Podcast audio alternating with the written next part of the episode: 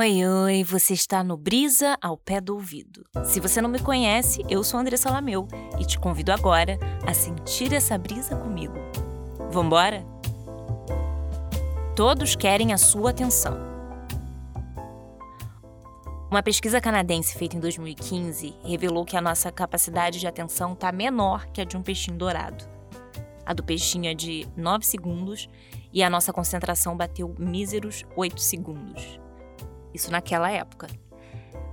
Um pouco assustador, né? Mas não surpreendente, porque a nossa atenção anda muito fragmentada e disputada. A nossa atenção virou um capital. Por ela estar tá muito dispersa, ela virou esse objeto de desejo do mundo, das marcas, das grandes empresas, dos influenciadores e da mídia em geral. A informação é um capital importante, valioso, né? Quem tem informação tem poder. Mas eu acho que ali, junto com a informação, chegou a atenção também. Quem tem a atenção do outro tem uma moeda valiosa nas mãos, porque é isso. A gente. A gente está muito disperso, né? A gente se concentra muito pouco nas coisas.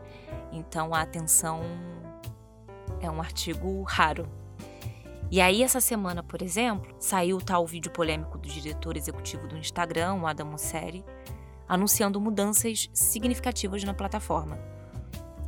E ele deixou muito claro que essas mudanças vão acontecer por conta da competição acirrada, da guerra entre o Instagram e outras plataformas como o TikTok, YouTube. O Instagram se viu na necessidade de mudar completamente e virar uma outra rede social, né? Porque o Adam disse que essa não vai ser mais uma rede de fotos, mas uma rede de vídeos. E com grande destaque para os vídeos de entretenimento.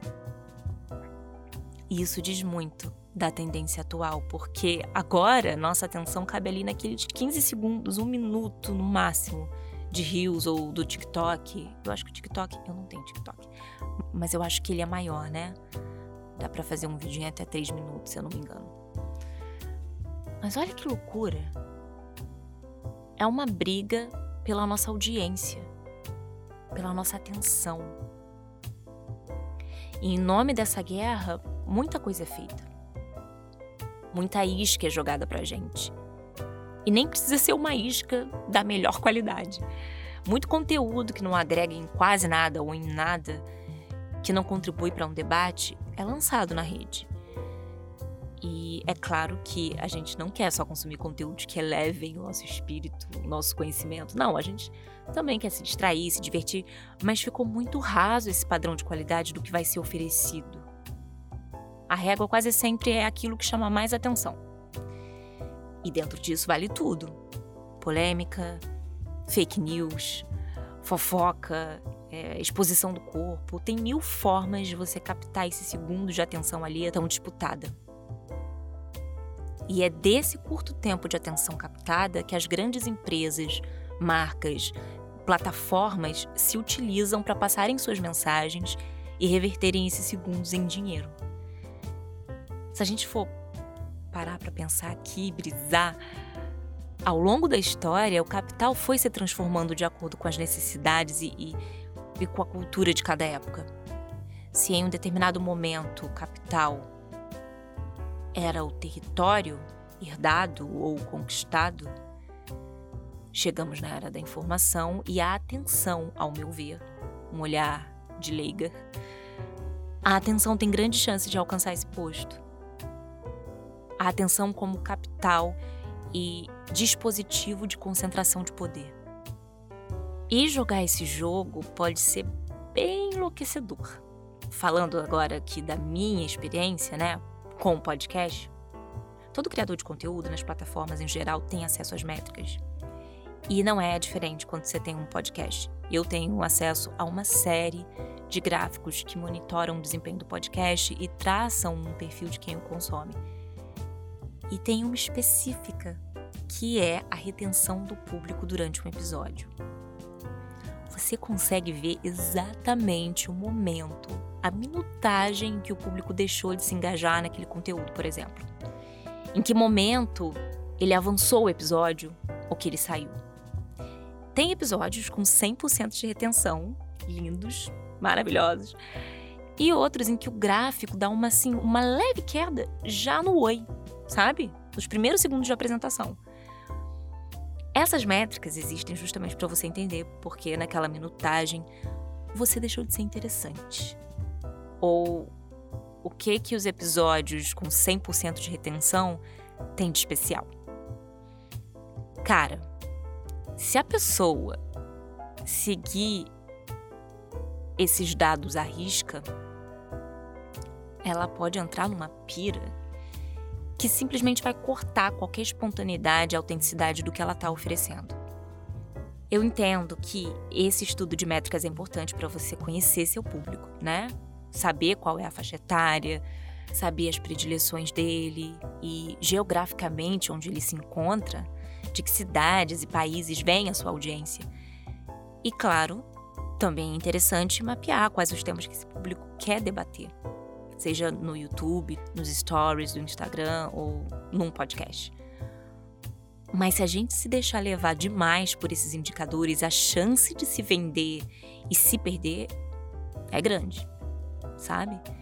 E é fácil pautar sua produção de conteúdo em fórmulas, em truques, entrando nesse sistema de jogar iscas fáceis para aprender o outro. Montar todo o seu editorial em cima de dados Ó, olha o poder da informação aí. É, montar esse editorial em cima de, dessa informação é tirar a sua identidade e muito do prazer criativo do processo. Se eu me deixar levar por essas métricas e começar a segui-las insanamente e voltar lá na minutagem, no momento que eu me apresento, falo meu nome e falo, gente, mas por que, que aqui caiu uma porcentagemzinha? Eles avançaram? Será? Saíram do, do episódio. Será que eu tô chata, minha voz? Tô muito prolixa? Tô lenta? Olha a loucura. Também se eu pego esses episódios que deram certo, né? O que, que é dar certo? Mas assim, dentro disso que a gente tá falando, de que tiveram 100% de retenção, é, toda a atenção das pessoas e, e começar a replicá-los, né? Eu vou padronizar completamente o meu o meu conteúdo, né? Que, que eu quero que seja a expressão do momento e do que eu realmente quero falar e, e, e que seja vivo, não algo engessado. Eu acho que chegamos num momento em que todo mundo tem que refletir um pouco sobre isso, né? Sobre atenção, sobre essa manipulação de dados, sobre controle de narrativas, é... porque isso está acontecendo. E, e a gente tem que entender qual é o nosso papel nisso tudo, né? Tanto para quem produz conteúdo quanto para quem recebe. Se a gente quer ser refém dessa busca insana, prender a atenção alheia a qualquer custo, doa quem doer. E se perguntar: o que, que eu quero? Eu quero mesmo bater todos esses números e metas? O meu objetivo é prender as pessoas pelo maior tempo possível que o algoritmo saiba que aquela pessoa tá ali e ficou mais tempo olhando minha foto no feed. E com isso, ele vai me entregar para mais pessoas. Eu quero bater certas métricas no meu YouTube, no meu canal, no meu podcast, ou eu quero me comunicar. Eu quero ter uma troca verdadeira, eu quero acrescentar. É, são perguntas importantes de serem feitas. E eu acho que a gente precisa sempre estar tá se questionando esse tipo de coisa. A gente precisa repensar isso. Prestadores de serviços, criativos, todo mundo que está nas redes, na verdade, né? Porque hoje em dia você precisa ter. Parece que você precisa ter uma presença na rede social para ser alguém no mercado, né? Se você é autônomo, você precisa ter o seu perfil na rede social e produzir coisas ali em algum nível. Se mostrar presente, relevante, com autoridade. Então é, é, é frenético o negócio. O bagulho é doido. Porque sobrou para todo mundo, né? Se você é nutricionista, se você é advogado, se você é médico, se você tem uma loja, você precisa ter uma presença ali nessa rede social. Não, não é só coisa de artista. Então, eu acho que todo mundo também tem que pensar é, e reavaliar quais os melhores caminhos para a gente fazer isso, né? Já que a gente está tendo que fazer isso, estamos todos nesse barco, então que essa investigação seja feita por nós, né?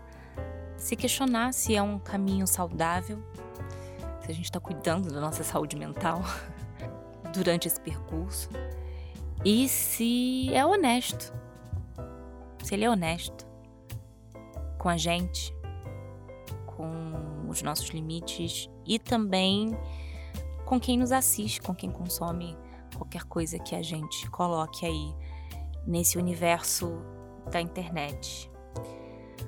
E a gente também, como consumidor, como público, porque todo mundo agora é criador e público consumidor de alguma coisa.